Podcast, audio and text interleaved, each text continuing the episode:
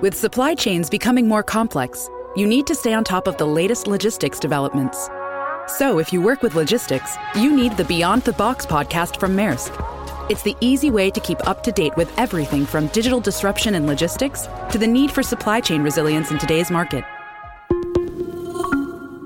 Find out more and keep ahead of the game with the Beyond the Box podcast on logistics insights at maersk.com/insights.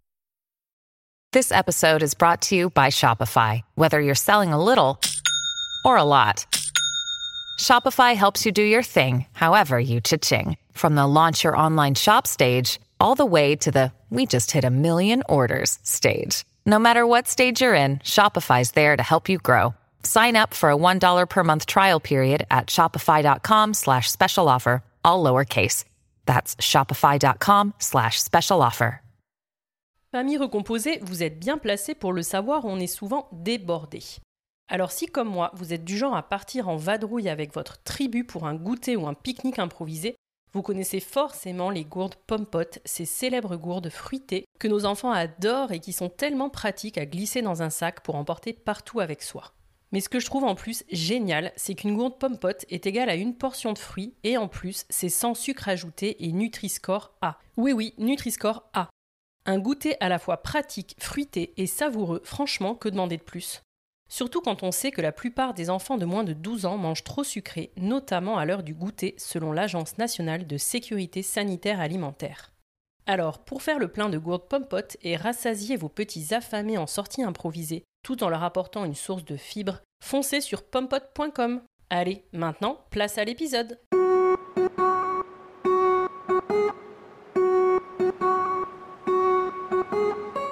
Bonjour, je suis Élise et vous êtes sur The Cool Step Family, le podcast qui donne enfin la parole aux familles recomposées.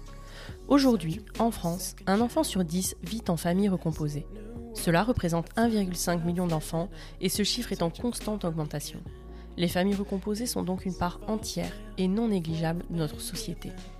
Pourtant, elles en sont globalement ignorées car bien trop peu ou mal représentées. Nous avons tous en tête les stéréotypes sur la famille recomposée, de Cendrillon, harcelé par sa terrible belle-mère et ses méchantes demi-sœurs, à Blanche-Neige, dont la belle-mère est une sorcière si jalouse de sa belle-fille qu'elle souhaite la tuer. Les beaux-pères, eux, sont bien souvent absents. En réalité, et je m'en suis particulièrement rendu compte au moment de mon propre divorce, il n'existe pas, ou peu, de représentation positive de la belle parentalité. Sur The Cool Step Family, vous entendrez des belles-mères, des beaux-pères, mais aussi des beaux enfants. Ils vous raconteront leur quotidien de famille recomposée, sans filtre et pour de vrai. Ils vous confieront leur histoire, vous transmettront leur expérience, vous raconteront leurs anecdotes et vous diront tout sur les défis, mais aussi sur la richesse que peut offrir la vie en famille recomposée. Parce qu'heureusement, dans la vraie vie, il est évidemment possible de s'épanouir dans sa nouvelle tribu et de réussir le challenge de la famille recomposée. Et en vérité, ça peut même être super cool. Alors, bienvenue dans l'univers exceptionnel des familles recomposées, bienvenue sur The Cool Step Family. Et parfois, les choses se passent moins bien. La tentative de recomposition ne fonctionne pas, et après s'être relevé d'un divorce et s'être projeté dans une nouvelle histoire d'amour, avoir embarqué ses enfants, y avoir cru tellement fort, avoir été certaine que cette fois c'est la bonne, cette fois c'est pour la vie, la nouvelle histoire se termine. C'est ce qui est arrivé à Mélène, qui après être restée 13 ans avec le papa de ses filles, divorce et se met en couple avec un autre homme. Ils sont très amoureux, mais petit à petit les choses se compliquent. Mélène a la sensation de devoir en permanence jongler entre ses filles et son compagnon qui ne sait pas toujours bien se positionner. Entre ses filles, encore petites, qui ont besoin d'attention et enchaînent parfois les maladies et nuits hachées, et son compagnon qui ne semble pas toujours bien comprendre la situation. Mélène veut avancer, elle veut faire des projets, investir ensemble, peut-être même faire un troisième enfant. Mélène se plie en quatre, se découpe, donne beaucoup, jongle comme elle peut entre son rôle de maman et celui de compagne. Le déséquilibre se creuse, Mélène s'épuise, l'histoire se termine. Alors comment fait-on pour gérer une nouvelle séparation quand on y a cru fort? Comment trouver les mots pour expliquer à nouveau la rupture à ses enfants? Comment trouve-t-on la force pour déménager encore, se relever encore, et y croire encore au moins un peu. C'est ce que Mélène nous raconte dans cet épisode très touchant, avec un mélange de fragilité et de force. J'espère que l'histoire de Mélène vous inspirera, vous parlera, vous aidera peut-être. C'est dans cet objectif-là que Mélène a eu envie de la raconter. Alors n'hésitez pas à lui envoyer plein d'amour, elle en a bien besoin. Merci infiniment Mélène pour ta confiance. Bonne écoute Salut Mélène, merci beaucoup d'être à mon micro aujourd'hui. Est-ce que pour commencer, tu peux me dire ce que tu fais dans la vie et de qui se compose ta famille, s'il te plaît? Bonjour Elise, alors je me présente, je m'appelle Mélène, j'ai 33 ans et je suis maman de deux petites filles âgées de 5 et 7 ans et euh, j'occupe actuellement un poste d'assistante de gestion dans un comité d'entreprise. Ok, trop cool. Et est-ce que tu peux nous dire euh, les prénoms de tes filles? Je crois que t'as pas dit. Oui, alors ma grande euh, s'appelle Naola, elle a 7 ans, et la petite dernière s'appelle Lia et elle a 5 ans. Ok. Et est-ce que pour démarrer, t'es ok de nous parler un petit peu de ton histoire avec leur papa?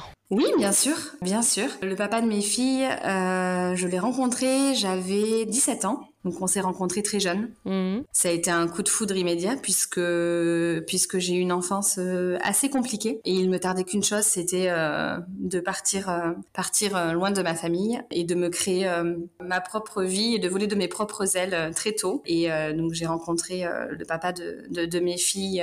Bah, J'avais pas 18 ans. ça a été un vrai coup de foudre. on a entre guillemets grandi ensemble. On s'est construit ensemble. On a tout vécu ensemble, à savoir notre, nos mon premier job, le premier appartement. Voilà, c'est avec lui que j'ai fait euh, toutes mes premières fois, on va dire. Mmh.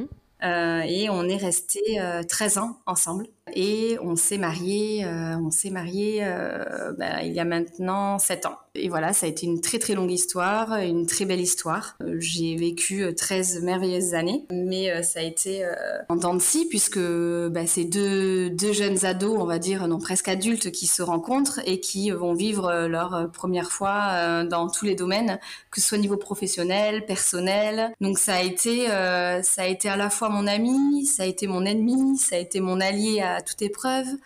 Ça a été mon grand amour et puis euh, ça a été 13 années hyper intenses quoi. Voilà, donc c'est euh, moi aujourd'hui j'en garde euh, que du bon, mais mais la fin n'est pas n'est pas aussi belle que nos 13 années de vie commune puisque je je l'ai quitté il y a maintenant trois ans de ça. Et aujourd'hui c'est une personne qui qui me déteste, qui ne veut plus me parler, qui me fait payer la séparation à travers mes filles et aujourd'hui bah ma vie n'est pas un long fleuve tranquille, on va dire, euh, de par cette haine euh, qu'il a envers moi et qui me fait vivre euh, chaque jour.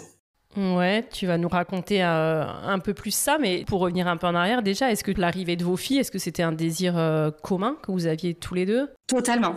Euh, ça faisait des années qu'on parlait euh, d'avoir un enfant. J'ai été maman à 25 ans, donc c'est quand même, euh, c'est quand même voilà assez mm. jeune. J'ai mis un peu de temps pour avoir ma grande, pour avoir Naola. C'est vrai que ça, ça a pas marché de suite. je pense que j'étais vachement focus sur il faut que j'ai un bébé, ça y est, c'est le moment, et du coup, c'était pas, c'était plus, on va dire, entre guillemets naturel.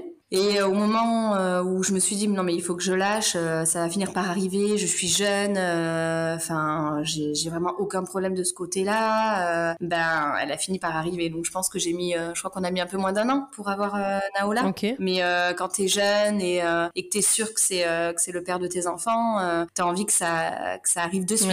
Et presque un an, c'est c'est très très long. Et on a enchaîné l'IA très très vite. Moi je voulais des enfants rapprochés. Je voulais vraiment. alors moi j'ai pas de frère et j'ai pas de sœur. Donc euh, c'est vrai que la vie de famille pour moi c'était très important. Donc du coup euh, je voulais vraiment euh, avoir ou deux petites filles ou un garçon une fille, enfin deux enfants rapprochés pour qu'il y ait une, une vraie complicité. Et puis parce que j'avais pas forcément le désir de d'avoir des enfants qui avaient 5, 6, 7 ans d'écart et repartir dans euh, voilà les on va entre guillemets les galères du début quoi. Parce qu'avec Naola la première euh, rien n'a été facile on va dire. C'est un bébé assez compliqué. Donc tu voulais grouper un peu le, la période couche euh, sieste? Bah, totalement. En fait ce qui m'a fait le déclic c'est je me souviens quand j'avais bah, on avait Naola elle était toute jeune on était en vacances à l'étranger et et en fait je voyais un couple qui était au bord de la piscine et en fait les parents le papa était euh, faisait des allers-retours entre euh, la chambre d'hôtel euh, pour aller surveiller le petit qui faisait la sieste et le grand qui avait besoin d'attention, qui avait besoin d'être à la piscine toute la journée. Et je me souviens, j'avais dit au papa de mes filles, mais mais c'est vraiment un enfer quand ils ont autant d'écart quoi. Il y a le grand qui a envie de jouer, qui a envie, qui fait plus de sieste, qui j'ai dit franchement avoir des jumeaux ou des enfants rapprochés, c'est tu fais tout en même temps et euh, c'est la vie rêvée entre guillemets. En fait, tu galères euh, au même moment, mais euh, et j'ai aucun regret parce que mais parce que en fait c'est comme si j'avais des jumelles quoi. Ouais, elles s'entendent bien? elles s'entendent hyper bien. Alors après, comme toutes sœurs qui ont 20 mois d'écart, hein, mm. parfois c'est chien et chat, mais elles sont complémentaires, elles sont hyper complices. Et dans voilà dans mon parcours de vie, dans tout ce qui s'est passé là ces trois dernières années, elles ont été mais là l'une pour l'autre. Et franchement, je me dis mais comment elles auraient fait l'une sans l'autre aujourd'hui C'est clair. Vraiment. Quand en plus tu es dans des épreuves et des galères, d'être plusieurs, je pense. oui. Ça, ouais, je me le dis hyper souvent aussi. et du coup, tu disais que tu avais quitté ton ex-mari. Est-ce que tu es ok de développer un peu qu'est-ce qui s'est passé pour en arriver là? Parce que quand tu le décris, voilà, ça a l'air d'être une super belle histoire, en effet, une longue histoire. Donc, qu'est-ce qui fait que l'histoire devient un peu moins belle au fur et à mesure? Ou d'un coup, je ne sais pas, mais. Alors, c'est particulier, c'est la première fois que j'en parle, mais c'est donc c'est quelqu'un qui était hyper donc on était hyper complémentaires tous les deux euh, qui avait la joie de vivre qui adorait faire la fête qui était vraiment comme moi à ce niveau-là. On adorait recevoir du monde on rigolait tout le temps on avait les mêmes projets. Mais quand même quelqu'un de moins posé que moi c'est-à-dire il voulait vachement être dans la réussite professionnelle dans la réussite personnelle. Et alors moi aussi. Donc on a acheté, on avait 18 ans, on a commencé à avoir un premier bien, puis un second, puis un troisième. C'est quelqu'un qui, qui touchait à tout, qui a des doigts en or, qui touche à tout d'ailleurs, toujours encore encore aujourd'hui, qui a des mains en or euh, et du coup euh, voilà tout ce qu'on faisait entre guillemets à deux, euh, ça matchait quoi. moi j'étais dans l'administratif, je faisais les projets, j'allais voir les banques. Lui derrière, il faisait tout de ses propres mains. on était franchement, même quand on a fait des travaux, on n'avait jamais de dispute entre nous. Enfin, s'il y avait des tensions, c'était vraiment des tensions par, juste par rapport à la fatigue, mais pour le reste, on était en accord avec tout quoi. Donc on a on a très vite grandi tous les deux. Mais en fait, je me suis rendu compte au fil des années que lui, c'était jamais assez. Donc euh, première maison, non premier appart, ensuite euh, euh, deuxième appart, après une maison, après un autre projet maison. Et en fait, entre temps, on a eu les filles et moi je lui disais mais on a réussi là, on est bien. Enfin, tu, tu, tu, on vit bien tous les mois, on peut voyager une à deux fois par an. Enfin, franchement, pourquoi faire plus quoi?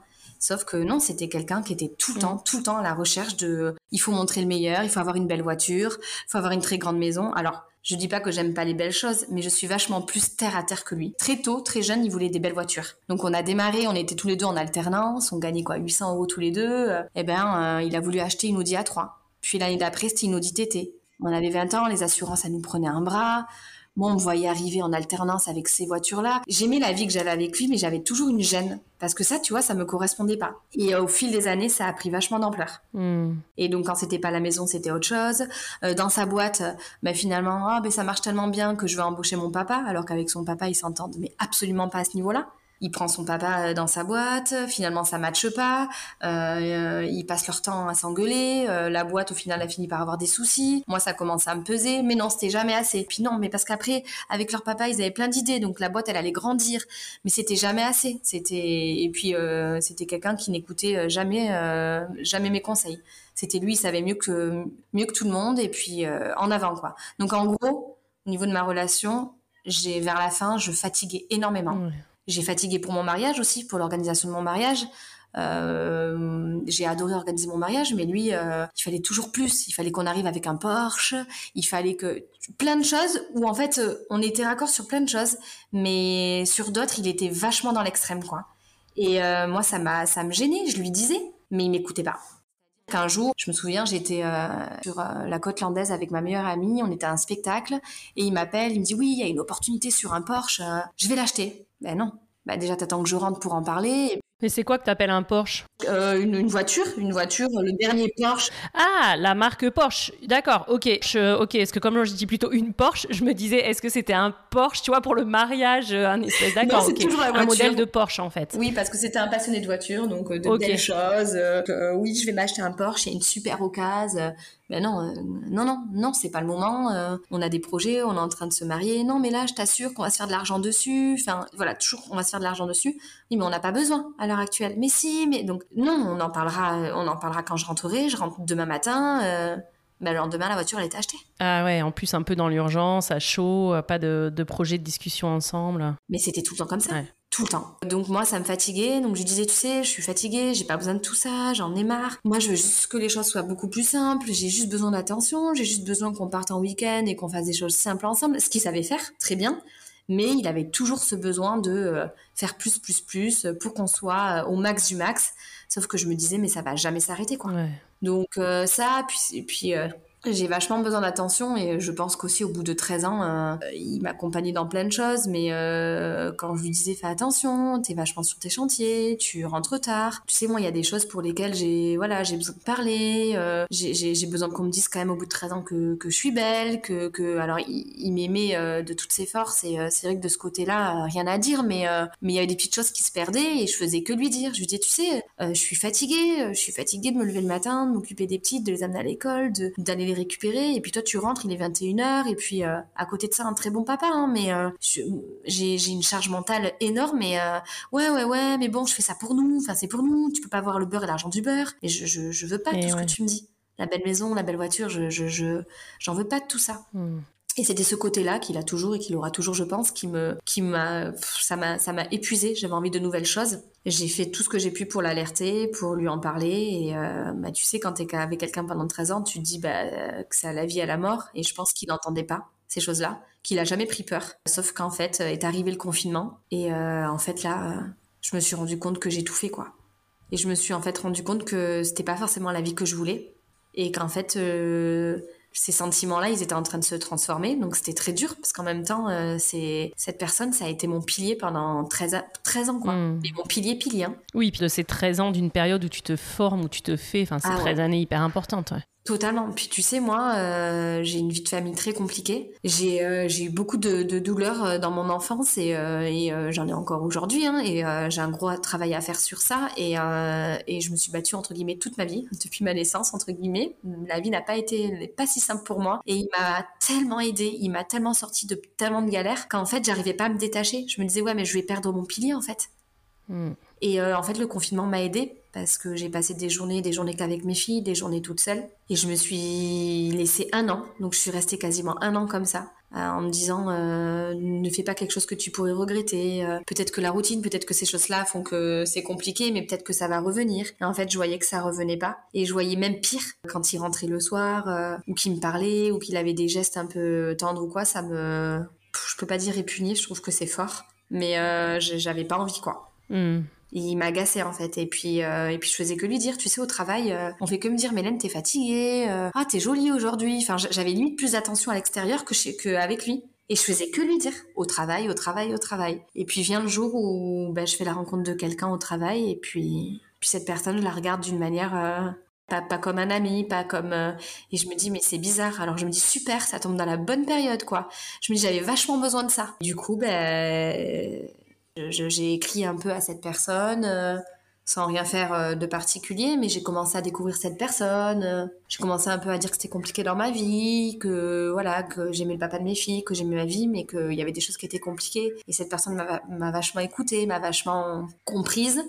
Et en fait, euh, bah, elle est rentrée entre guillemets dans ma vie euh, juste par SMS et juste par rapport à nos relations au boulot. Et en fait, euh, je m'en suis jamais détachée. Je m'en suis jamais détachée. Pendant tout le confinement, bah, j'ai écrit à cette personne sans le dire à leur papa. Enfin, sans le dire à mon ex-mari, au papa de mes filles. Et, et, ça a été très compliqué. parce, que, parce que du coup, je me disais, ben, Mélène, si t'arrêtes, déjà, à la base, tu voulais arrêter cette relation pour telle raison. Mais en fait, comme il y avait cette relation, entre guillemets, qui se mêlait à tout ça, je me disais, mais est-ce que je vais vraiment partir pour les bonnes raisons? Est-ce que je vais, je vais vraiment lui laisser sa chance? Hmm. Donc j'ai cheminé pendant un an. J'ai pas arrêté, j'ai pas arrêté, j'ai pas arrêté, j'ai pas arrêté. J'ai pleuré des journées entières, des soirées, à me dire, mais euh, qu'est-ce que je dois faire? Par contre, j'en ai parlé à personne. Ça devait être hyper dur, ça, non? Parce que tu étais avec tes doutes et tes interrogations. Tu devais te dire un jour, euh, je pars, et le lendemain, en fait, non, je reste. Ah, mais c'était tous les jours comme ça. Tous les jours. Un matin, je me disais oui. Un autre matin, je me disais non un matin, je me dis, allez, ça c'est pour ça. Et ça a été, mais c'est inexplicable, les douleurs et les émotions que j'ai pu vivre à ce moment-là. Oui, parce qu'il n'y a rien de pire que de ne pas prendre de décision, de ne pas savoir. Enfin, cette période-là, elle est hyper compliquée, c'est clair. Totalement. Et euh, tu sais pas. Alors, moi, je suis fière d'une chose, c'est que j'ai pris le temps et, euh, je suis partie pour les bonnes raisons. Mais euh, alors, quand je dis que j'en ai pas parlé, j'avais j'avais mes meilleurs amis, mais je leur ai dit très tard. Mmh.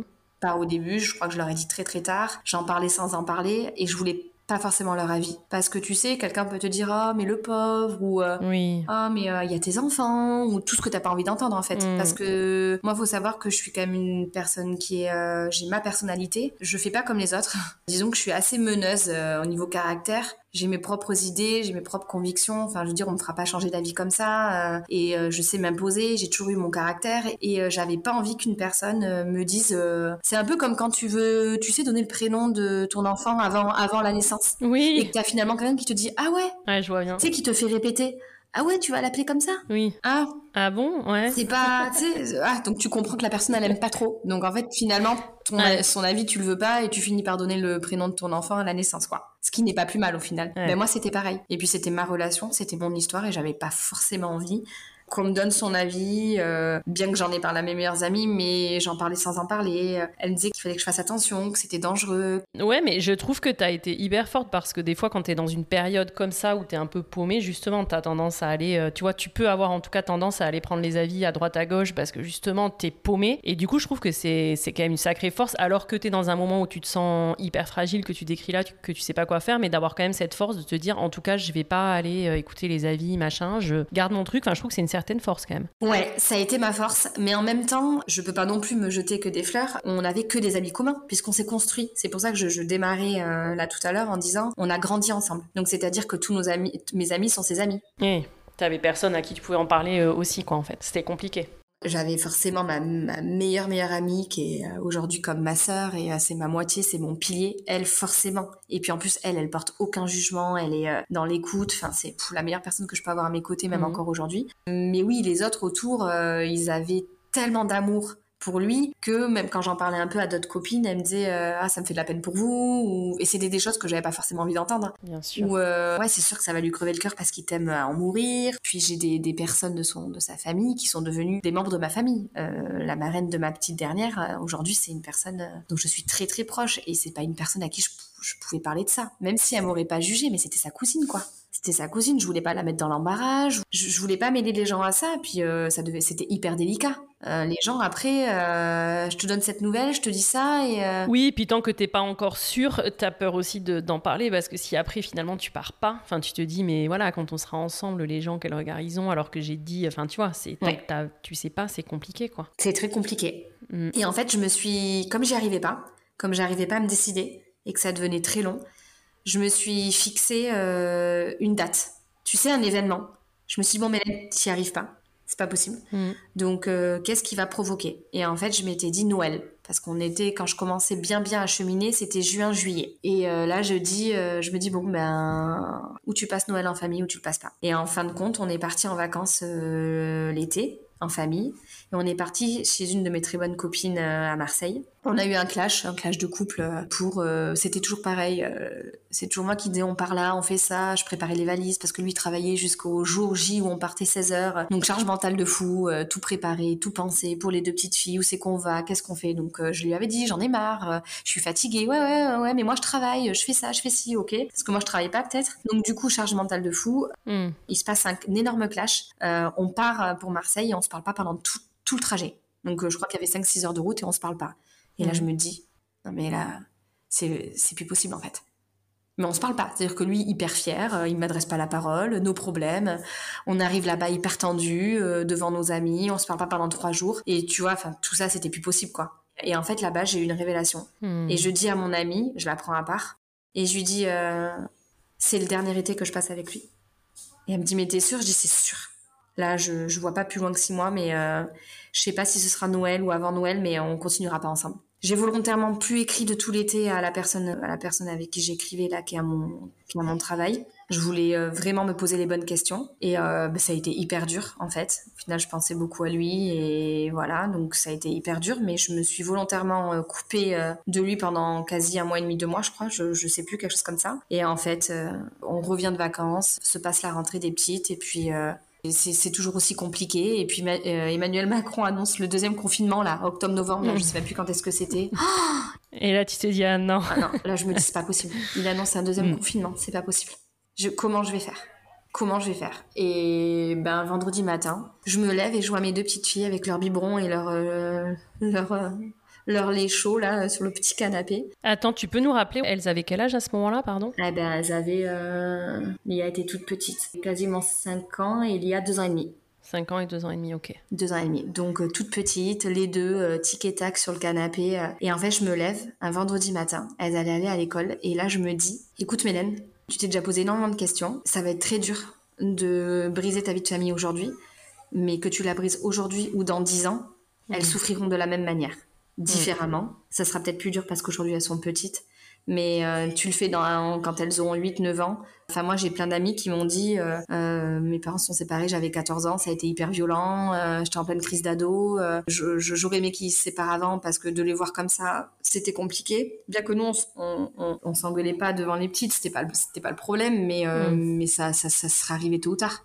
Donc mm. du coup, euh, je me, en fait, le truc qui a déclenché, c'est que je me suis dit, euh, ben, Mélène, que tu le fasses maintenant ou dans 5 ans, ce sera pareil pour elle. Oui, ça peut même être en effet peut-être euh, plus compliqué plus tard parce qu'ils ont une, un souvenir de la vie de famille ensemble, alors qu'en effet, quand ils sont tout petits, quand tu continues ta vie, ils n'ont pas forcément les souvenirs des parents ensemble, quoi. Donc. En fait, je me suis dit, vraiment, je me suis posé les bonnes questions. Je me suis dit, mais Mélène, t'es avant tout une femme. Tu vas quoi Être cette maman qui va rester pour rester?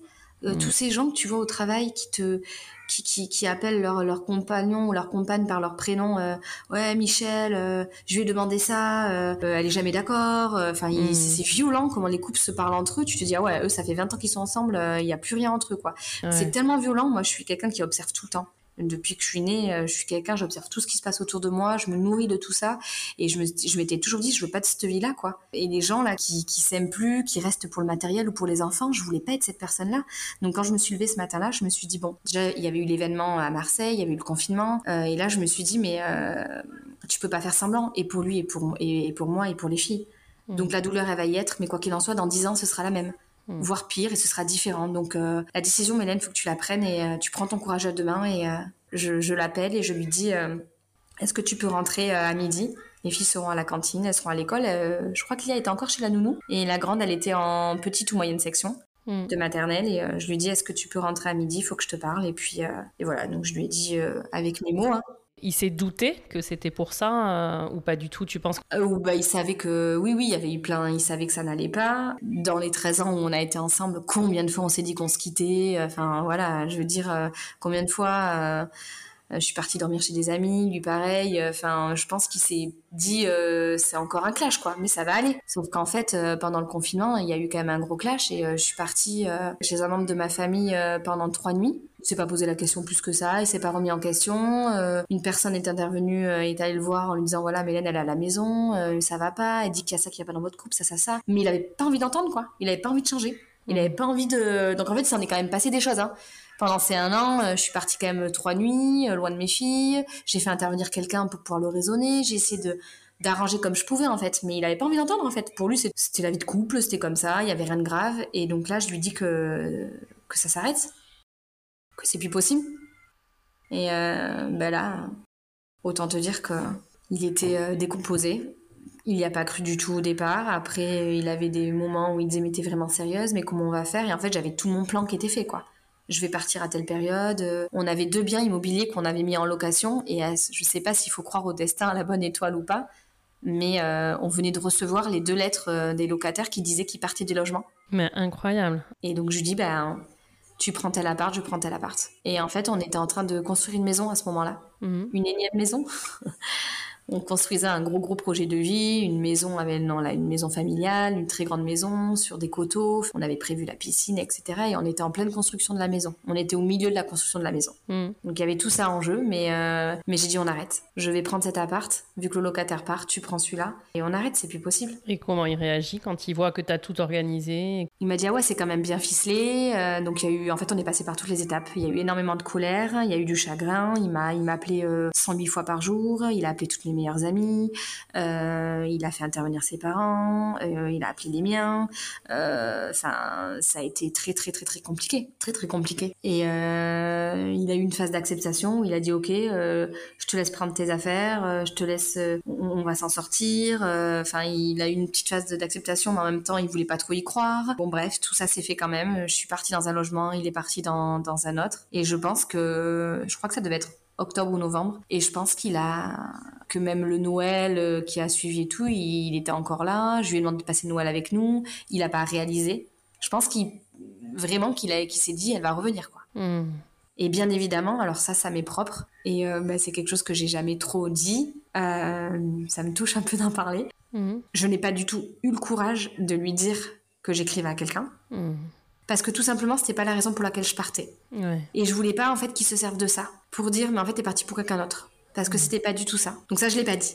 Il m'a demandé, il a eu des doutes, puisque voilà, j'ai déjà eu pris la voiture euh, familiale pour aller voir cette personne un jour. Euh, il s'était rien passé, mais un soir, j'avais été lui parler et voilà, j'ai menti. lui, il m'avait suivi en fait avec le GPS de la voiture. Mhm. Et j'ai pas assumé. Hein. Quand il m'a dit t'étais où, t'étais là, j'ai pas assumé. J'ai dit un mensonge, euh, même si c'était rien passé, parce que pour moi, il se, je, je, il se passait rien de grave. J'écrivais juste à quelqu'un.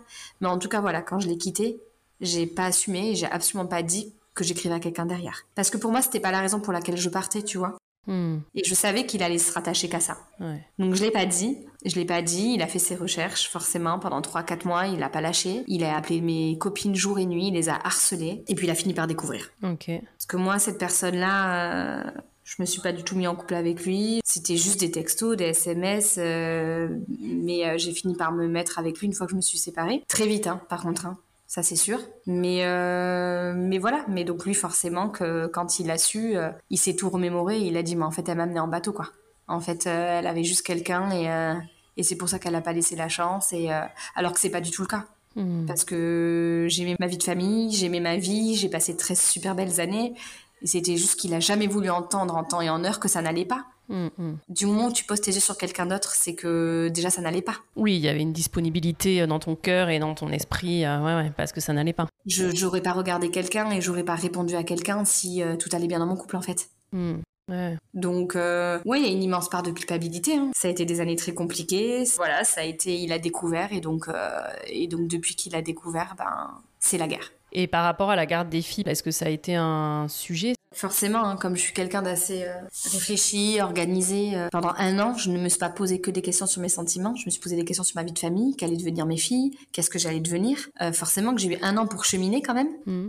Donc du coup, j'avais acheté beaucoup de bouquins et dont un où c'était les conseils en fait pour entre guillemets gérer au mieux une séparation quand les enfants sont tout petits. Et j'avais vu que la garde alternée, le mieux c'était de le faire du vendredi au vendredi euh, tout simplement pour que euh, les enfants n'aient pas cette boule au ventre de préparer leurs affaires le dimanche, d'amener euh, la petite valise, d'avoir le cafard en gros le blues du dimanche soir, et que c'était mieux de faire une transition le vendredi à l'école. Comme ça, en fait, il y avait un sas, un petit week-end, tu sais, avec son papa ou sa mm. maman pour aller reprendre de l'énergie. Et hop, on passe la semaine et les parents se voient pas, il n'y a pas des mm. séparations avec allez dis au revoir à ton papa, dis au revoir à ta maman. Donc je lui avais dit parce qu'il m'avait posé la question comment on allait faire. Donc je lui avais dit que forcément, il aimait autant ses filles que je les, que, que moi et que, enfin, il y avait, il y avait aucun sujet à ce niveau-là, que c'était une semaine, une semaine, mais que j'avais vu que c'était mieux de le faire le vendredi pour que ce soit moins violent, pour toutes les raisons que je t'ai citées auparavant. Donc sur ça, il a été ok direct. Ok. Et toi, par exemple, ça, ça pouvait être compliqué pour toi de mettre en place une garde alternée, même si tu dis que c'était le mieux pour tes filles, ou pas du tout C'était ok de tout d'un coup ne plus avoir tes filles une semaine sur deux avec toi, alors que tu nous expliquais que c'est beaucoup toi qui t'en occupais? Si tu veux, j'avais tellement une part de culpabilité déjà de briser ma vie de famille. Hmm. Une part, euh, tu sais, où je me suis dit, mais pourquoi tu l'aimes plus comme avant? Pourquoi, pourquoi t'as ça? Pourquoi ce sentiment arrive? J'ai eu six mois euh, hyper compliqués. Je te dis, à pleurer jour et hmm. nuit. À... Je, je, souhaite à personne hein, dans ma tête. Euh, valait mieux pas être dans ma tête à ce moment-là. Mais si tu veux, j'ai essayé de m'enlever tous ces, ces, ces, toutes ces questions. Euh, si je commençais à me dire, ben, tu les vois pas une semaine sur deux, elles vont peut-être pleurer tous les soirs. Tu vas hmm. galérer financièrement parce que c'est clairement ce qui s'est passé. Hein. Tu quittes une vie où t'es deux t'es toute seule, euh, tu vas pas vivre dans un logement sécur où tu pensais euh, être dans la commune où t'es euh, depuis que t'es né. Si je commençais à penser à tout ça, je partais pas. Hmm.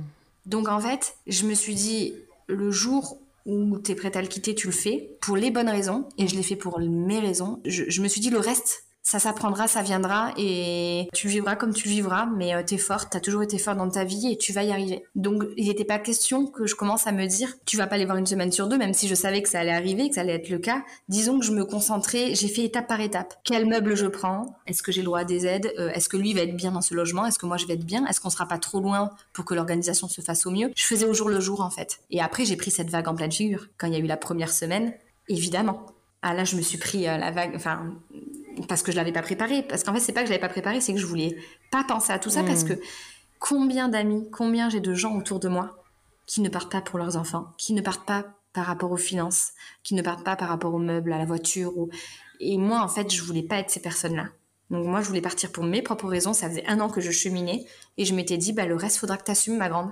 Et ce sera dur, mais tu le vivras au moment euh, où tu devras le vivre. Mmh. Et comment tu le vis alors au moment où ça arrive? Très dur. Euh, très dur parce que c'était mon pilier. Donc c'est la personne qui pendant 13 ans euh, te fait à manger, avec qui tu regardes des séries, fait du sport avec toi. On vous avez tous les amis communs, fait des, on, fait des, on faisait des soirées danse avec les enfants. Et là, bah, t'es toute seule. T'es toute seule, tu fais pas à manger pour quatre, tu fais à manger pour un ou pour trois. Dans le lit, il bah, n'y a plus personne. Euh, les filles, ben, elles comprennent pas. Donc c'est des pleurs, euh, du chagrin, euh, de l'incompréhension. même si j'avais essayé de leur parler, j'avais essayé de leur dire, vous savez, un papa et maman, ça peut se séparer, mais l'amour qu'un parent peut avoir pour son enfant, il est indestructible. Quoi. C'est à la vie, à la mort. Donc ça, je leur avais expliqué. Les parents, on peut se séparer, mais avec les enfants, vous inquiétez pas, on sera toujours là.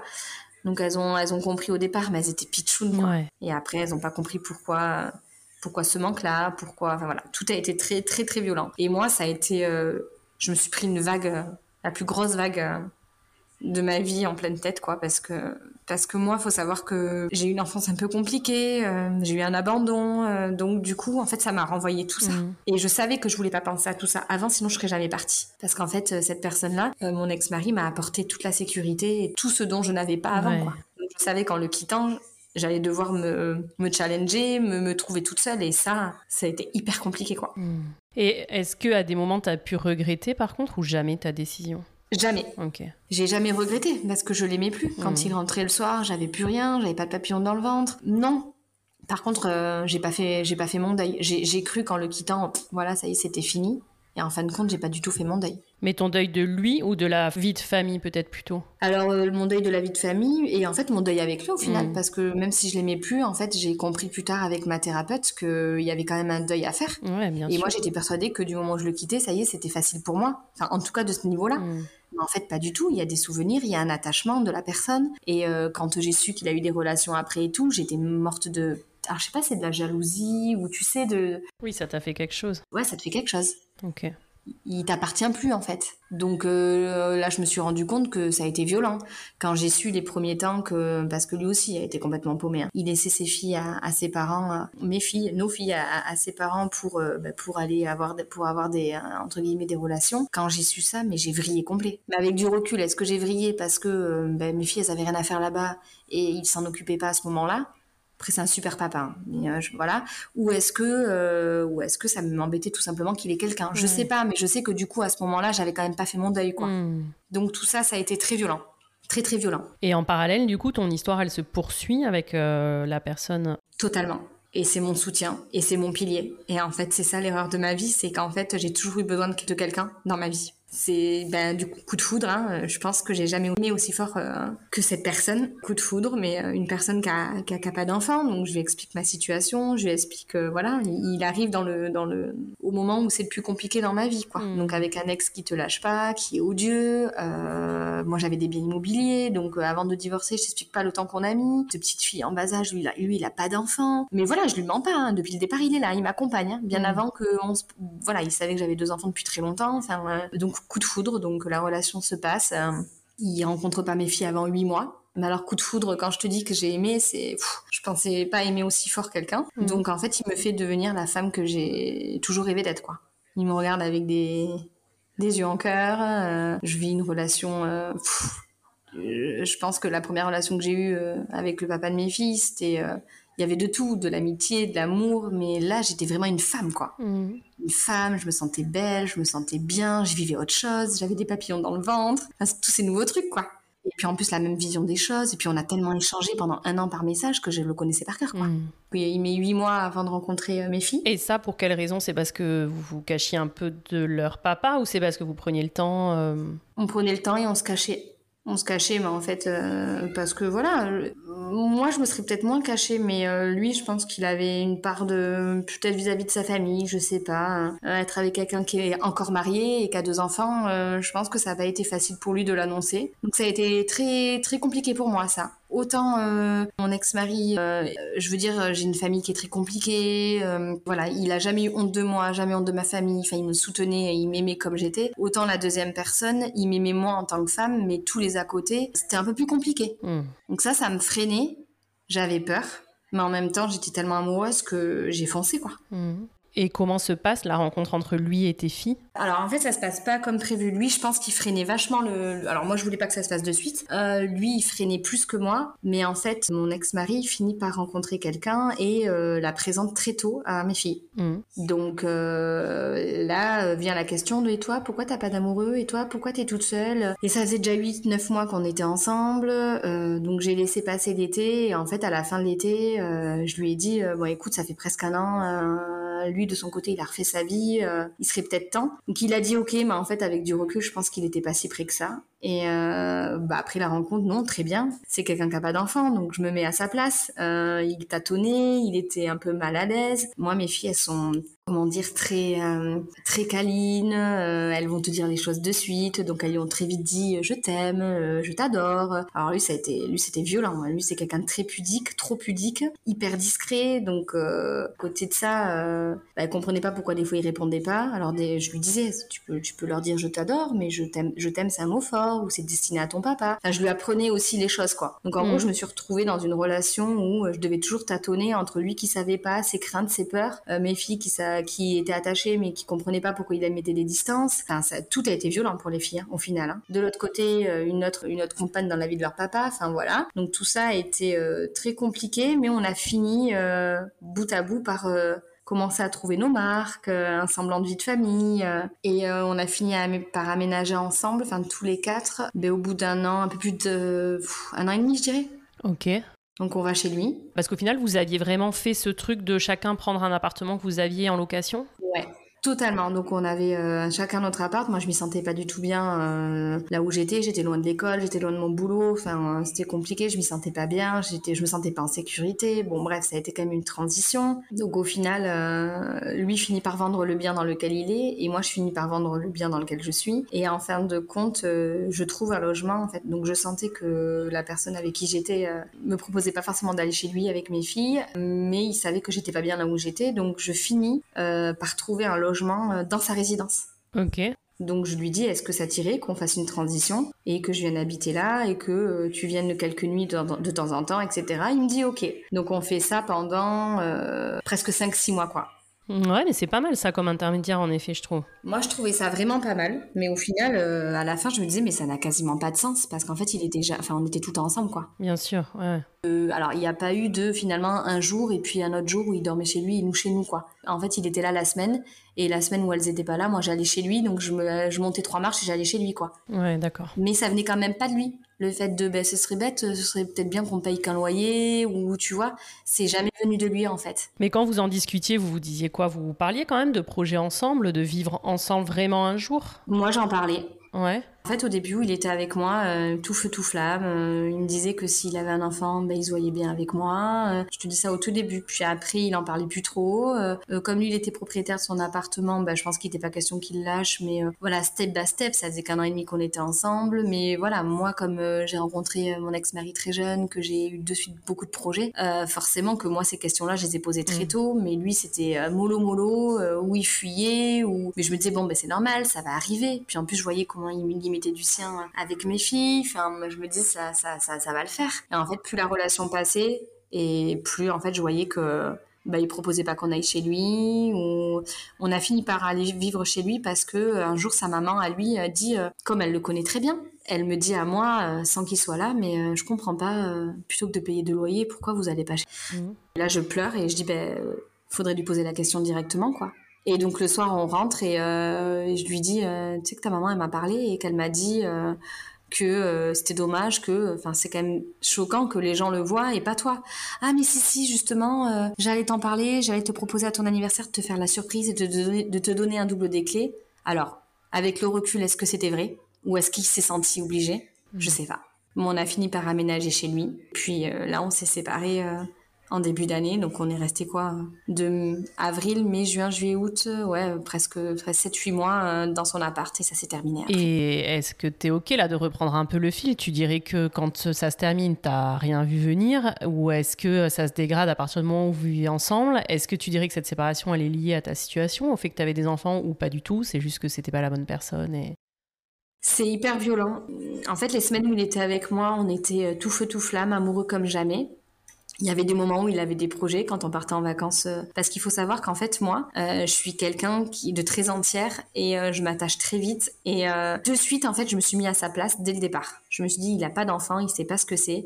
Je vais l'accompagner, je vais faire les choses bien. C'est-à-dire que les frais qui concernent mes filles, je vais les payer. Je vais jamais rien lui demander. Si lui un jour il a envie de, de faire plaisir à mes mmh. filles, il le fera. je payais toujours ma part pour mes filles. Je lui demandais jamais rien. J'amenais mes filles à l'école, j'allais les chercher. Je lui ai peut-être demandé en sur un an et demi, deux fois de garder mes filles et encore. Et encore. Euh, donc du coup, euh, voilà, je, savais que c'était compliqué. Donc euh, voilà, quand il avait besoin de ses moments à mm. lui, on partait les après-midi, on le laissait. Enfin, tu vois, plein de choses comme ça. et en fait, je le mettais sur le même pied d'égalité qu'elle, en fait. Je, je faisais pas de différence. C'est-à-dire que je comprenais aussi qu'il avait besoin qu'on se retrouve. Donc par exemple, l'été, quand on partait une semaine avec les filles, ben moi, je prenais une semaine quand elles étaient chez leur papa pour partir qu'avec lui aussi ça, je pense qu'il n'y a pas beaucoup de, de, femmes qui font ça. Euh, il y en a, c'est que mes enfants. Et moi, justement, je lui ai tout donné, en fait. Je lui ai donné mon cœur, mon amour. Euh, je lui ai donné la confiance de mes filles. Et, euh, et je me suis vachement investie dans cette relation. Je lui ai rien imposé, en fait. Et en fait, j'ai senti que plus le temps passait et moi, il m'aimait. Je pense que moi, il n'y avait pas de problème avec moi, mais que c'était compliqué. Euh, tu vois, ben Naola, elle, avait 6 ans, elle commençait un peu à le tester euh, parce qu'il a un peu piqué la place de sa maman. Donc, euh, des moments où elle le testait, où elle lui disait des choses pas très sympas, c'était rare, franchement. Mais quand ça arrivait, ben, il le supportait pas. Il disait, ah, mais t'as vu ce qu'elle m'a dit, c'est pas normal. Ben, c'est une enfant en fait. je veux dire, relativise quoi. Et quand elle te dit je t'aime, t'es même pas capable de répondre. Donc là, tu retiens que le mauvais. Et ça commençait à être lourd. Et, et les filles, là, tout cet hiver, elles ont été malades. Donc euh, franchement, il y a pas de octobre à décembre, il n'y a pas eu une semaine où je il y en a pas une qui était pas malade. Donc c'était de la température, des réveils la nuit. Enfin, tu sais ce que c'est d'avoir des enfants. Mm. Et euh, tu sentais que la nuit, il était réveillé. Le lendemain, il te disait qu'il n'avait pas dormi. Enfin, tu sentais qu'il y avait une gêne. Ouais, donc toi, euh, culpabilité maximale, j'imagine, et tout le temps entre deux feux, quoi. Ouais, donc moi hyper compliqué. Euh, T'imagines moi ma position. Et puis moi j'avais pas de vie, c'est-à-dire que moi la semaine où j'étais qu'avec lui, je me transformais en super femme hyper dispo. Euh, je me dédique à lui malgré la semaine que j'avais passée avec mes filles où j'étais fatiguée. Euh, la semaine où j'avais mes filles, ben, je me dédique à mes filles et à lui. J'essayais de faire des bons repas pour tout le monde, que ça plaise à tout le monde. J'essayais de les gérer pour leur demander le moins possible. En même temps, j'essayais de créer des moments à nous. J'essayais de, de, de, d'y aller mollo. J'essayais de, de, de. En fait, j'avais trois enfants en fait quoi. Et je me suis perdue dans tout ça.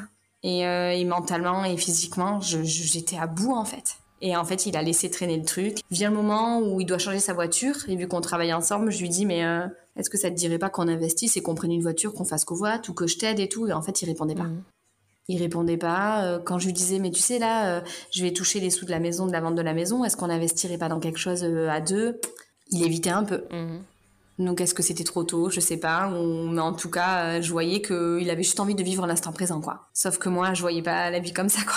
Donc il a laissé traîner le truc et, euh, en fait il y a eu commencé à avoir des disputes et ça devenait toxique et euh, et je me et voilà et je me suis dit mais il va m'en parler, on va mettre les choses sur table mais non il en parlait jamais. Lui il y avait jamais de dialogue, c'est toujours par SMS. Et du coup ben un jour je lui ai fait une lettre et euh, je lui ai dit ben voilà un peu pareil comme à mon ancienne relation. Je dis je passerai pas un Noël et un début d'année comme ça. Et je lui dis voilà, euh, parce que cette année-là, en fait, on faisait Noël ensemble avec les filles et le Nouvel An, je les avais pas. Et en fait, son cadeau de Noël, c'était euh, qu'on parte euh, tous les deux dans un super un week-end, euh, tout compris. sauf que là, j'avais mis ce qu'il fallait, quoi. Mais je, je l'ai voulu, hein, mais j'avais mis mon 13e mois dedans, quoi. Et du coup, je lui avais dit attention, ce week-end-là, ça peut être une semaine ski avec mes filles. Enfin, je veux dire, t'es sûr que entre nous ça va? Je, je, Est-ce que tu peux lire? Je t'ai fait une lettre. Est-ce que tu peux la lire? Peut-être que ça t'aidera à comprendre certaines choses, etc. Non, non, non, non je t'aime. Non, non, j'ai peur que ça me fasse l'effet inverse. Euh, cette lettre, euh, je, la dirai plus tard. Euh. donc il lit pas cette lettre. Ah ouais, il a même pas lu ta lettre.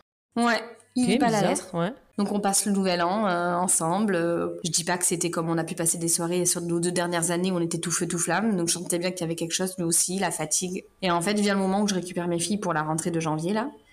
Et en fait, truc tout bête, hein, je récupère Lia fatiguée, malade, pas bien, et je me lève toute la nuit toute la nuit je me lève, lui je sens que ben il entend que ça le gonfle, qu'il dort pas. Et en fait bref, moi je suis exténuée par ces dernières années, par ces derniers mois, et je finis par amener les filles à l'école ou Lia, je sais plus, je crois que je la fais garder, je sais plus comment ça se passe. Et en fait il vient me voir au boulot à 10h, il me dit ça va, t'as bien dormi? Et là en fait je me dis mais il a rien compris quoi. Et donc je lui dis mais euh, j'ai bien dormi, mais t'as bien vu que je me suis réveillée toutes les heures en fait. Et en fait, je, m'effondre en fait. Et là, il me dit mais je comprends pas pourquoi tu me parles comme ça. J'ai pas à prendre à la place de tes filles ou à la place de ton ex parce que c'est compliqué. Je sais plus ce qui me sort. Et donc on finit par euh, par euh, par s'engueuler. Et en fait, comme on était au boulot, on a dit bah, viens, on va se voir entre midi et deux. On va régler, on va mettre carte sur table. Et en fait, entre midi et deux, il arrive, il va pour me faire un bisou.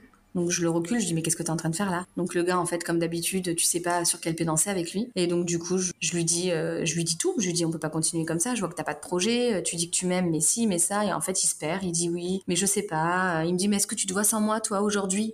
Euh, entre guillemets, moi je me vois pas sans toi, mais pour autant il me récupère pas. Je dis mais c'est pas que je me vois pas sans toi, c'est que tu vois bien qu'à l'heure actuelle il y a, y a un fossé quoi. Ça va pas. Je t'ai tout donné mon amour, ma confiance, ma vie de famille. Je fais tout, je te laisse tes moments à toi. On part en vacances à part. Enfin, je veux dire, j'estime que je fais tout ce que je peux, quoi. Et en fait, il me répond pas et. Hmm.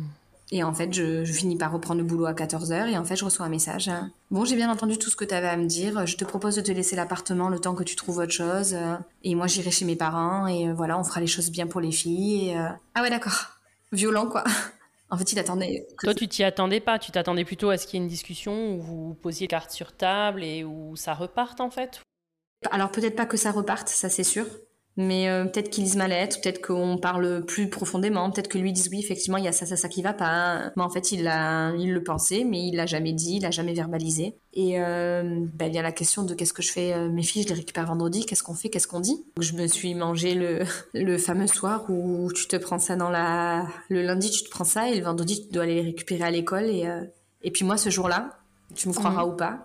Et on la monte dans la voiture et elle me dit euh, j'ai tellement hâte de retrouver euh, parce que j'ai envie de jouer à, Mario Kart avec lui puis j'ai envie de, lui faire un dessin et puis enfin je sais plus ce qu'elle me sort et là je m'effondre dans la voiture en fait et je lui dis euh, bah il sera pas là quand tu vas rentrer. Et en fait elle elle comprend pas parce que mine de rien les autres semaines on a passé Noël ensemble, les autres semaines on était ensemble, enfin il s'est rien passé qui enfin où elle pouvait penser qu'on allait séparer quoi. Donc bah violence extrême.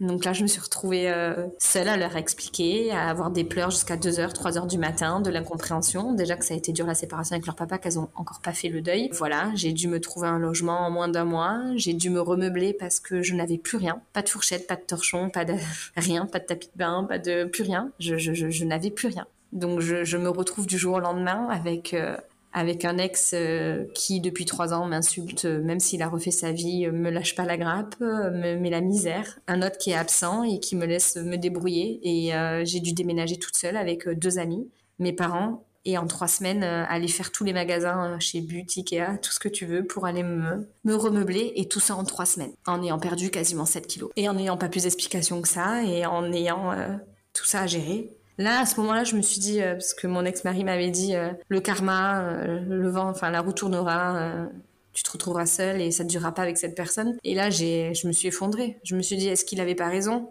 Et En même temps, bon, l'autre il disait ça juste par jalousie et juste par méchanceté, mais à ce moment-là, tu te sens hyper seule. Tu te dis, ah ouais, même si je l'ai pas quitté pour cette personne, tu te, tu vois, t'as quand même construit quelque chose derrière et tu te dis, ah ouais, là, tu te retrouves toute seule en fait. Mais c'est quoi, Mélène, ces choix que t'as fait dans ta vie, quoi? Donc hyper dur. Et toi, tu arrives à lâcher ou tu le rappelles et tu as envie de recoller les morceaux ou tu te dis non, que t'as pas envie de ça et tu arrives quand même à être en mode c'est fini, quoi? Ben, j'ai pas le choix, il est pas là. Il n'est pas là, il, est chez ses parents, il me laisse l'appart, il me dit qu'il n'y a aucun souci, que je peux rester le temps qu'il faut, qu'il ne me met pas à la porte, mais en même temps, il, il parle pas de nous, il demande pas à ce qu'on se voit pour en reparler. Euh, une semaine après, je provoque un espèce de pseudo rendez-vous chez lui euh, où j'essaie de, de, mettre carte sur table, mais en fait, il est absent. Je lui demande s'il y a, quelqu'un derrière et euh, il me dit que non, mais que voilà, que ça pouvait pas durer, qu'effectivement, il s'est peut-être emballé trop vite, mais qu'il sait pas, mais qu'il y avait des choses qui étaient dures, qu'il a fait tout ce qu'il a pu. on essaye de parler, mais voilà. Reconquête, non. Parce que moi, quand tu me fais ça, euh, quand c'est fini, c'est fini. Même si euh, là, du coup, j'ai quitté quelqu'un que je n'aimais plus dans ma première relation et dans la seconde, j'ai quitté quelqu'un que j'aimais. Donc dans les deux cas, ça a été des choix extrêmement difficiles, mais je suis très terre à terre. Hmm. Et euh, je sais pertinemment que s'il se projetait pas plus que ça, s'il me parlait plus trop de, de, de, projets, etc., et que ça n'avançait pas plus que ça, alors qu'on a bientôt 35 ans, c'est que je lui correspondais peut-être pas. Donc non, pas reconquête, mais j'avais espoir qui m'accompagne avec les filles, qui m'accompagne dans plein de choses. En fait, il m'a évité, il m'a voilà. Ah oui, parce qu'en plus vous vous croisiez au boulot, quoi, à l'enfer. Ouais, ben je le vois encore tous les jours. Il me fuit en fait. Ok. Donc euh, hyper violent. Après, euh, j'ai donc j'ai passé des semaines à aller dormir chez des gens. La semaine où j'avais pas les filles pour que lui ré- récupère son appart. Donc j'allais loger chez des copines. Je faisais des courses à droite à gauche. Je demandais qu'on me prête des serviettes, des, des habits, des... parce que des fois je, je, je, je faisais des sacs pour deux trois jours, mais je savais pas si c'était trois jours ou plus. Je, je continue le travail pendant ce temps-là. Je cherchais des appartements jour et nuit. Euh, j'ai prévenu mes parents de ce qui se passait. J'ai demandé de l'argent pour pouvoir me remeubler. Euh, voilà. J'ai également dû prévenir mon ex-mari de ma séparation.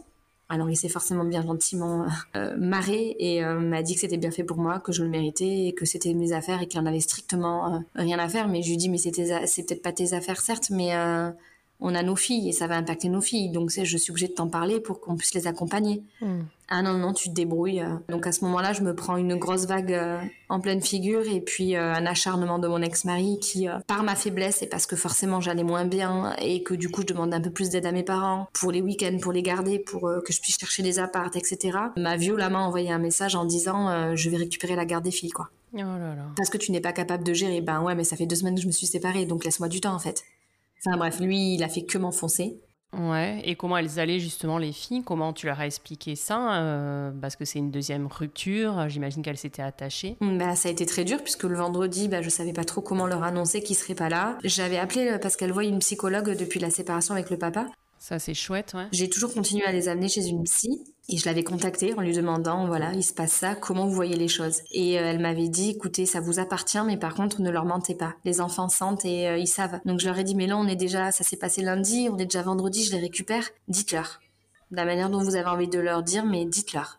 Donc en fait dès le vendredi, ben en fait je voulais attendre d'être à la maison, mais forcément des petites filles quoi. Euh, ah j'ai trop envie de le voir, j'ai envie de jouer avec ça avec lui, j'ai fait un dessin et là on va on va regarder ça ce soir tous les quatre et non, ce sera pas possible. Mais pourquoi? Ben et là je leur annonce dans la voiture et alors là des crises et des crises de larmes à ne plus pouvoir les arrêter. Là ça a été d'une violence extrême. Et là je veux jamais revivre ça. Ouais, parce que tu es dans quelle posture aujourd'hui par rapport à l'après? Est-ce que tu penses à l'après? Est-ce que tu te dis que tu as envie quand même? Tu as toujours cet espoir-là de rencontrer quelqu'un, de reformer une famille recomposée? Ou alors tu t'es complètement fermé euh, Là aujourd'hui, si je me sens de rencontrer quelqu'un, pas du tout. Je, je souffre énormément de cette solitude. Je suis quelqu'un qui ne sait pas rester toute seule. Je ne sais pas vivre toute seule, je ne sais pas rester toute seule, je ne sais pas m'amuser toute seule, je, ne sais pas. J'ai un besoin permanent d'être avec des gens, de parler aux gens, de de- d'organiser des choses, de créer des choses. de- je je m'arrête jamais, je suis à 1000 à l'heure et, euh, et euh, j'ai toujours fui cette solitude. Je suis partie à 17 ans et regarde, euh, j'ai fait 13 ans avec quelqu'un, 2 ans avec quelqu'un, ça fait ces 15 dernières années, j'étais accompagnée. Donc là, cette solitude, elle est horrible. Et est-ce que tu te dis que peut-être ça va te faire du bien quand même et que, euh, que peut-être ça peut être, même si c'est difficile, un bien au final ou absolument pas? Ben là, en fait, euh, donc tout a été violent pour moi entre ce, cette séparation, trouver un logement en trois semaines, euh, où on me disait mais tu vas y être bien. Ben non, parce que je l'ai pas choisi en fait. Tout a été violent. L'annonce des filles, leur expliquer le schéma de la vie à trois. Enfin, tout ça a été très compliqué. Les, problèmes avec leur papa que j'ai encore tous les jours et, et elles subissent et elles en souffrent. Tout ça, ça a été très compliqué et euh, donc euh, j'ai énormément pleuré. J'ai fait une dépression, mais je me suis jamais arrêtée de travailler. J'ai euh, puisé dans la force de le peu de force que j'avais, dans l'accompagnement que j'avais avec mes amis, parce que j'ai beaucoup beaucoup d'amis et je suis bien entourée juste de ce côté-là. Et euh, mais par contre. quand tout le monde me disait il faut que tu apprennes à être seule le dimanche, à bouquiner, il faut que tu prennes du temps pour toi, il faut que, que tu te redécouvres en tant que femme, pendant cinq mois, il fallait pas m'en parler. C'est-à-dire que là, Hmm. je commence à en prendre conscience, donc je me suis séparée en début d'année, début janvier. Je commence à en prendre conscience depuis fin juin. Tu commences à prendre conscience que ça pourrait te faire du bien ou tu commences à prendre conscience que peut-être tu aimes un peu ça finalement quand t'es seule? J'aime pas ça. Donc euh, quand je vois ma, ma sophrologue ou quand je vois ma thérapeute, elle me disent euh, je vous sens mieux, je vous trouve bien. Oui, j'ai beaucoup avancé euh, à plein de domaines, mais par contre je ne suis pas heureuse seule avec mes filles. Je, je n'ai pas honte de dire aujourd'hui, et c'est un message que j'aimerais faire passer. Euh, Est-ce qu'il y a d'autres personnes qui sont dans le même cas que moi Euh, C'est très dur hein, ce que je vais dire, mais je n'aime pas être seule avec mes filles. Je n'y arrive pas. Hmm. Je me sens terriblement seule. Les week-ends où je les ai, j'ai j'ai la boule au ventre. Je m'en occupe très bien. Je suis, une, je sais que je suis une très bonne maman. J'adore euh, leur montrer plein de choses. J'adore partir avec. Mais je, au fond de moi, je ne suis pas heureuse. Et ces six derniers mois ont été terribles. Je- je- J'ai pleuré euh, quand je les avais, beaucoup. Euh, j'ai pleuré quand je les avais pas. Euh, j'ai passé des mois et des mois et des mois. On m'a ramassé à la petite cuillère. Après, j'ai été très bien accompagnée. C'est pareil. Plein de gens m'ont dit arrête-toi, euh, demande un arrêt de travail. t'as besoin de repos. T'as perdu du poids. T'es fatiguée. Mais à l'idée de rester seule chez moi, de ne pas travailler, de ne pas voir du monde, ça me terrifiait. Je n'ai jamais été en arrêt depuis. Je comprends. Ah non, je peux pas. Je, même aujourd'hui, tu me dis de m'arrêter, je ne sais pas faire. Je ne sais pas, j'ai trop besoin du contact avec des gens, j'ai besoin de me challenger, j'ai besoin de parler aux gens, j'ai besoin de voir la lumière du jour, je, je, restais chez moi sous ma couette ou je, ne sais pas faire. Je, ne peux pas être seule face à moi-même. Mais par contre, j'avais vraiment envie de, de alors entre guillemets, hein, j'ai rien fait pour, mais de rencontrer quelqu'un et je m'étais dit, je peux pas rester toute seule. Je disais à mes meilleures amies, je peux pas. Et elles arrêtaient pas de me dire, mais Mélène, arrête. Mm. Arrête, tu, dois te retrouver seule. Là, tu rencontres quelqu'un, tu vas te faire du mal à toi et tu vas le, et, lui, tu vas lui faire du mal aussi. Et ça, j'ai pas voulu l'entendre. Mais de toute façon, j'ai rencontré personne et j'ai rien fait pour. Mais euh, j'étais en train de tourner en boucle tous les matins, en train de dire je suis toute seule, j'ai personne, je vais finir seule. Et là, depuis fin juin, je suis en train de prendre conscience que ben, il faut que je passe par là. Il faut que j'apprenne à vivre seule, il faut que j'apprenne à me lever le matin, me faire un petit déjeuner toute seule, à parler avec moi-même, à, à lire un bouquin un jour et à aller dans un parc et ne pas être accompagnée d'une copine ou d'un copain. Et ça, c'est des choses que je sais pas faire, mais que j'apprends à faire. Ouais, et un jour te faire un ciné toute seule et un jour un resto toute seule, que l'angoisse suprême au départ. Mais en fait, tu peux trop y trouver du plaisir, quoi. Mais évidemment, c'est petit à petit. Ah mais un jour tu y arriveras. alors oui, j'en suis pas là, mais euh, en fait je commence à, m'apprécier petit à petit, à, essayer de me dire que je suis pas seule dans ce cas-là, parce qu'en fait euh, moi là, quand il s'est passé tout ça, euh, j'ai eu beaucoup beaucoup beaucoup de moments où je me disais pourquoi ça n'arrive qu'à moi. Hmm. Et je me sentais terriblement seule. J'allais dans un parc avec les, avec les filles et je pleurais tout ce que je pouvais parce que je voyais que des familles. Hmm. Et en fait, ma psychologue me dit, mais oui, vous voyez des familles et est-ce que ces gens-là sont heureux? Regardez, vous aviez été en couple. Est-ce que vous étiez heureuse pour euh, à la fin? Donc ces gens-là sont peut-être pas heureux. Ils sont ensemble et vous êtes seul avec vos filles, mais ils sont peut-être pas heureux. Mm. Et ça, ça m'aide, ça m'aide parce que souvent j'ai ce sentiment-là d'abandon euh, et, je me dis pourquoi mes copines, elles ont une vie de famille, elles ont, elles ont des un super papa, une super maman, elles ont des frères et sœurs, elles ont le dimanche chez poulet frites euh, avec toute la famille et pourquoi moi j'ai pas tout ça quoi? Ouais, je vois. Mm mais parce qu'on est tellement euh, habitué à ces constructions-là. Enfin, on l'a dit plusieurs fois hein, dans le podcast, mais c'est vrai que on, a tellement l'impression que le bonheur, en effet, va passer par là, avoir une famille, le poulet frites le dimanche, comme tu dis, aller au parc, t'es en famille, et le dimanche, j'en avais parlé aussi, je crois que c'est avec Florence dans un des épisodes où elle disait que pour elle, le pire, c'était le parc le dimanche, parce que c'est le jour des familles, et toi, t'es là, solo. Mais en fait, on est, enfin, il y en a beaucoup des, parents solo, et il y en a plein qui trouvent euh, du plaisir aussi, en fait à être solo, à avoir personne qui te dit euh, quoi faire, comment faire, à avoir personne à attendre. Mais on n'a pas du tout l'habitude de dire ça, qu'on peut être très bien finalement seul. Et en plus, ça ne veut pas dire que c'est tout le temps, tu vois. Ça, c'est pareil, c'est des choses qu'on a dit souvent dans le podcast. Mais la vie, c'est plein de chapitres. C'est comme un livre et tu as différents chapitres. Et aujourd'hui, tu es solo, mais aussi bien dans trois jours ou dans trois mois ou dans trois ans ou jamais si finalement t'as pas envie. Mais tu rencontreras quelqu'un et tu seras à nouveau hyper bien, quoi, tu vois. Bah en fait aujourd'hui ce qui me freine c'est euh, bah déjà en fait moi je marche au coup de cœur et en fait euh, aujourd'hui j'ai l'impression que c'est une génération où c'est que des choses de site de rencontre des choses comme ça et moi je peux pas clairement je pourrais jamais aller sur ce genre de choses ça me correspond absolument pas. Ah ouais, j'allais te demander justement. Ouais. Tu n'as jamais été sur un site de rencontre? Jamais. Et euh, je suis quelqu'un d'hyper sociable, quelqu'un d'hyper solaire. Euh, moi, j'aime parler aux gens, j'aime le contact. Sauf qu'aujourd'hui, bah, mes copines, elles ont toutes euh, des enfants, elles sont toutes, voilà, elles ont une vie de à 100 à l'heure. Donc le week-end, bah, elles profitent de leur chérie, elles profitent de leur famille. Je les vois, hein, c'est pas ça, mais on sort pas non plus tous les quatre matins. Je suis dans une petite ville où non plus, il y a pas non plus pour sortir, c'est quand même assez limité. Donc déjà, pour voir du monde, pour rencontrer du monde, c'est assez limité. Et non, je veux pas aller sur, ça me correspond pas. Je veux pas aller sur des sites donc ça me, voilà, donc ça me freine encore plus, ça me correspond pas. Euh, mais la seule chose, et alors ça j'ai encore du travail à faire, c'est que je me dis qui voudra de moi avec deux petites filles et un ex euh, qui te lâche pas et qui est derrière toi et qui est euh, horrible en fait et euh, qui m'insulte tout le temps, qui me mène la vie dure. Je sais jamais si je les ai à Noël, je sais, je sais jamais où je les récupère le vendredi. Enfin, tu vois, enfin, je veux dire, déjà que c'était compliqué pour celui d'avant de, d'accepter tout ça et je, je, comprends hein, que ça a été dur pour lui de, d'être dans, dans cet engrenage là et, et, et je me mets à sa place. Mais je me dis qui va vouloir de cette vie là avec moi? Mais est-ce que sur ce côté-là, est-ce que vous avez un jugement ou quelque chose? Parce que par contre, ça, tu vois, ton ex, il peut pas euh, continuer à mener ta vie euh, toujours. On a un jugement, oui. On a, on a, on a divorcé par consentement mutuel. Sauf qu'aujourd'hui, euh, j'ai beau été voir mon avocat, donc j'ai essayé de faire une médiation, mais il a reçu un courrier, il n'y a jamais répondu. J'ai tout fait. Et là, mon avocat me dit malheureusement, un juge ne va pas vous recevoir parce que il vous dit un quart d'heure avant, parce qu'à chaque fois, c'est toujours le quart d'heure d'avant Mais pourquoi c'est pas juste une récupération à l'école euh, Point. Quand c'est ta semaine, tu les récupères à l'école. Quand c'est la sienne, il les récupère à l'école. Ben ça se passe comme ça, oui. Mais après les, les semaines où il y a les jours fériés, où il y a les vacances scolaires, on est obligé. D'accord. Et il n'y a pas un truc défini par jugement, c'est le samedi à 18h ou... Euh, si, c'est le vendredi à 18h au domicile euh, ou au domicile. Mais alors généralement, je sais que c'est au domicile, mais si tu veux, il n'a pas de message de confirmation qui me dit qu'il sera chez lui. Généralement, j'attends des plombes avant qu'il les fasse sortir de chez moi. Et des fois, j'ai une nouvelle d'un truc, je le sais un quart d'heure avant par texto. Euh, pour l'organisation des vacances, il va attendre le dernier moment. Enfin, tu vois, il va avoir besoin d'un week-end, il va me le dire deux heures avant. Il laisse mes petites filles de 5 et 7 ans devant la porte euh, et il ferme la porte dès que j'arrive. Donc en fait, elles sont toutes seules là à monter dans la voiture sans avoir un bonjour de la part ni de l'un ni de l'autre. Il n'y a aucune communication. Avant, on s'était mis d'accord sur des appels du dimanche et du mercredi. Pour, euh, tu sais, une fois que le week-end est passé, tu racontes ton week-end et le mercredi en milieu de semaine.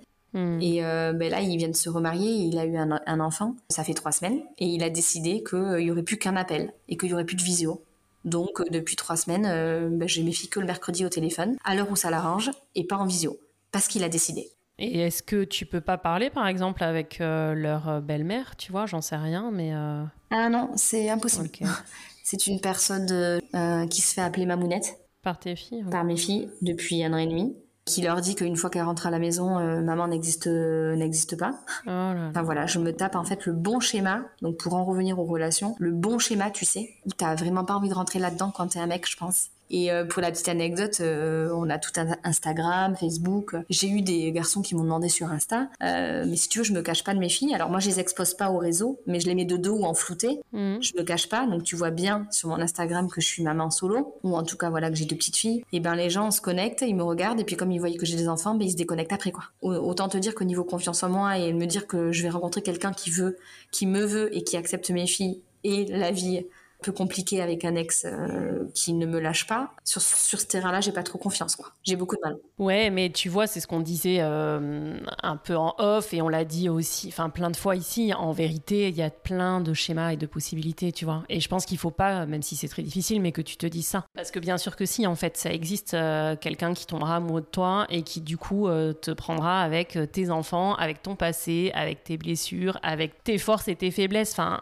si. Et ça prendra peut-être le temps, par contre, qu'il faut. Mais en vérité, quand quelqu'un est amoureux de toi, et ben oui, il prend, euh, il prend tout. Et on l'a vu plusieurs fois ici dans, le podcast, dans des, épisodes, avec euh, des femmes qui avaient parfois même euh, quatre enfants, qui se retrouvaient solo et où le, beau-parent n'en a aucun. Et sur le papier, tu pourrais te dire, mais personne va me prendre avec mes quatre enfants tout petits. En fait, si. Et ils en font même un cinquième ensemble et ça se passe hyper bien. Et, et parfois avec des ex aussi très compliqués. Donc je pense qu'il faut pas que tu te mettes ces freins-là parce qu'en fait, vraiment, le but du podcast, c'est de montrer que c'est possible et ça l'est, concrètement, ça l'est. Mais là, j'essaye de travailler, euh, de travailler beaucoup sur moi. Donc, je vais voir une sophrologue. Enfin, je veux dire, là, en fait, je me sers de, de ce qui s'est passé là, parce que je, je voilà, je, je, suis vraiment euh, au plus bas, hein, à tout niveau. Puis j'ai un état de, de fatigue et d'épuisement qui est euh, au max du max. J'essaie de me recentrer sur moi-même. là, je commence à faire depuis deux mois des randonnées. alors toujours accompagnée, mais je fais des randos. Je vois que ça me plaît. Mais c'est génial, bien sûr. J'ai repris le sport. Mais ouais. Je lâche rien parce que je sais que je lâcherai jamais rien. Je suis une battante. Je commence à apprécier ma compagnie, bien que j'anticipe toujours mes week-ends et je demande toujours qui fait quoi à n'importe quelle heure de la journée. Mm. Mais je vois quand même que je vis quand même mieux la chose et euh, je me dis voilà il s'est passé euh, sept mois. Euh, dans les sept prochains mois tu seras peut-être encore plus différente. Donc c'est pour ça que j'ai pas envie de lâcher. Mais bien sûr, c'est hyper frais, 7 mois, tu vois. Et là, déjà, ce que tu me racontes, c'est hyper positif. Et 7 mois, c'est tout jeune. Enfin, on dit toujours, même pour un deuil, enfin, tu vois, il faut déjà passer les 4 saisons, quoi. Donc, tu vas voir qu'au bout de 12 mois, euh, tu seras épatée. Et qu'en fait, tu iras te faire un petit ciné toute seule et que tu seras trop contente. ouais. Moi, il manque quelqu'un dans ma vie quand même. Et mais ça, moi, j'ai quand même envie de te dire, sur les sites de rencontres, je peux tout à fait comprendre ton avis. Et, euh, en réalité, c'est, je pense qu'aujourd'hui, c'est vraiment juste un moyen supplémentaire. Et euh, je crois que tu devrais pas forcément te fermer les portes. Parce qu'après, ça veut pas dire être en frénésie dessus. Enfin, chacun en fait la consommation euh, qu'il veut. Si toi, c'est pas ton truc de faire 15 000 rencontres et tout, mais par contre, juste déjà d'y être, tu vois, sans forcément toi aller chercher, mais de, et de voir ce qui se passe, de voir si tu as un contact finalement qui se passe bien, tiens, un message qui t'interpelle un jour.